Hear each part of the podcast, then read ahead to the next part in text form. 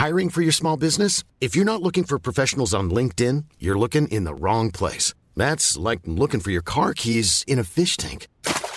LinkedIn helps you hire professionals you can't find anywhere else, even those who aren't actively searching for a new job but might be open to the perfect role. In a given month, over 70% of LinkedIn users don't even visit other leading job sites. So start looking in the right place. With LinkedIn, you can hire professionals like a professional. Post your free job on linkedin.com/people slash people today.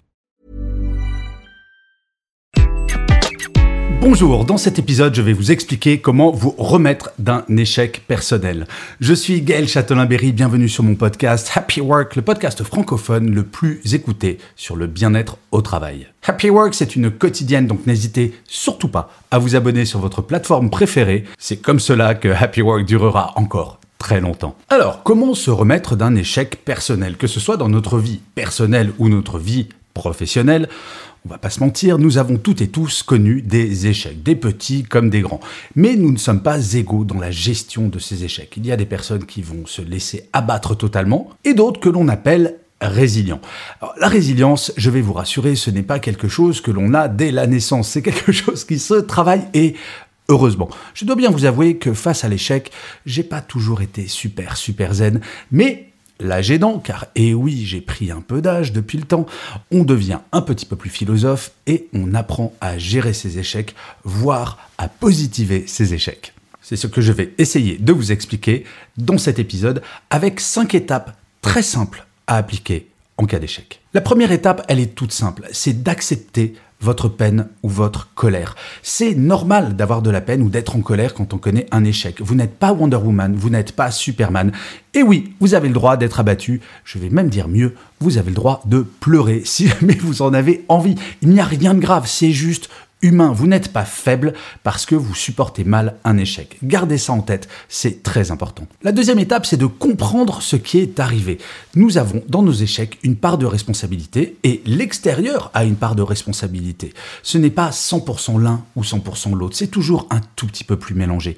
Non, nous ne sommes pas des victimes. Non, le sort ne s'acharne pas contre nous. J'adore cette phrase du Dalai Lama qui dit ⁇ Il n'y a pas de personne née sous une mauvaise étoile, il n'y a que des gens qui ne savent pas regarder le ciel. ⁇ Alors encore une fois, vous n'êtes pas responsable à 100% de tous vos échecs. Certains, c'est mélangé et il faut vraiment analyser le pourquoi de l'échec. La troisième étape, c'est de rationaliser les conséquences de l'échec. Parfois, on peut avoir tendance à noircir tout le tableau et de dire je suis nul, de toute façon ma vie est finie, j'ai pas eu ce job ou cette personne m'a quitté ou je ne sais pas quel est l'échec et de se dire plus rien ne va. Non, ce n'est pas vrai. Dans votre vie, il y a des choses qui vont bien et c'est bien de se rappeler de ces choses. Quand vous avez le moral à zéro en cas d'échec, raccrochez-vous à des choses positives dans votre vie et ça peut être des petites choses ou des grandes. Ça peut être le fait que vous avez un toit, que vous avez un compagnon ou une compagne, que vous avez un boulot que vous aimez bien. Bref, quel que soit l'échec, il ne doit pas impacter l'ensemble de votre vie. Et ça, c'est fondamental car notre cerveau, il a tendance, avec une petite émotion négative, à en faire quelque chose de gigantesque si nous n'y faisons pas attention. La quatrième chose, c'est d'accepter. Accepter quoi, vous allez me dire? Eh bien que cet échec fait partie de votre vie, que vous ne repartirez pas dans le passé pour changer ça. Oui, le passé, c'est le passé, et notre vie, c'est d'avancer. Alors je ne sais pas pourquoi, dans cet épisode, je vais citer beaucoup de personnes, mais Einstein disait, la vie, c'est comme une bicyclette, pour ne pas perdre l'équilibre, il faut avancer.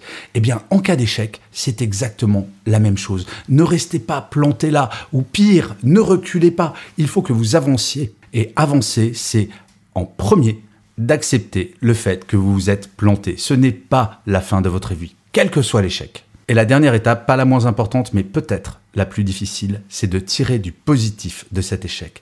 Qu'est-ce que vous avez appris au travers de cet échec?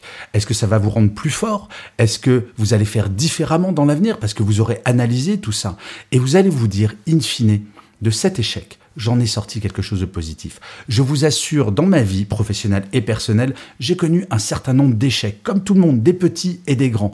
Mais peut-être que la petite différence par rapport à certaines personnes, c'est que je vais essayer à chaque fois d'analyser et de tirer du positif C'est un patron que j'avais chez TF1 qui me disait Gaël, dès que tu te prends une gifle dans la vie, la première question que tu dois te poser, c'est qu'est-ce que cette gifle t'a appris?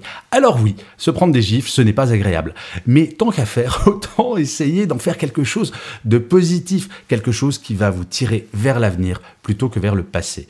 Et d'ailleurs, je finirai cet épisode en vous parlant d'une citation que j'adore, pas une citation, plus exactement un proverbe japonais qui dit Réussir, c'est savoir tomber sept fois et se relever huit. Alors, bien entendu, je vous souhaite plein de succès, je vous souhaite d'avoir le moins d'échecs possible, mais soyons réalistes, il nous reste encore un petit peu de temps à vivre et des échecs, nous allons encore en avoir plein. Donc, autant en faire quelque chose de chouette. Je vous remercie mille fois d'avoir écouté cet épisode de Happy Work ou de l'avoir regardé si vous êtes sur YouTube, car je vous rappelle que désormais tous les épisodes de Happy Work sont sur YouTube. N'hésitez surtout pas à mettre des pouces levés, des étoiles, des commentaires, à partager, à parler de Happy Work autour de vous. Dans sa version audio, Happy Work en est à plus de 600 épisodes, donc il y a de quoi faire. Et si on veut que Happy Work dure encore très longtemps, tous ces pouces levés, toutes ces étoiles, tous ces commentaires, tous ces partages sont absolument fondamentaux. Happy Work existe avant toute chose grâce à vous. Je vous dis donc à demain, puisque Happy Work est une quotidienne. Mais d'ici là, plus que jamais les amis, prenez soin de vous. Salut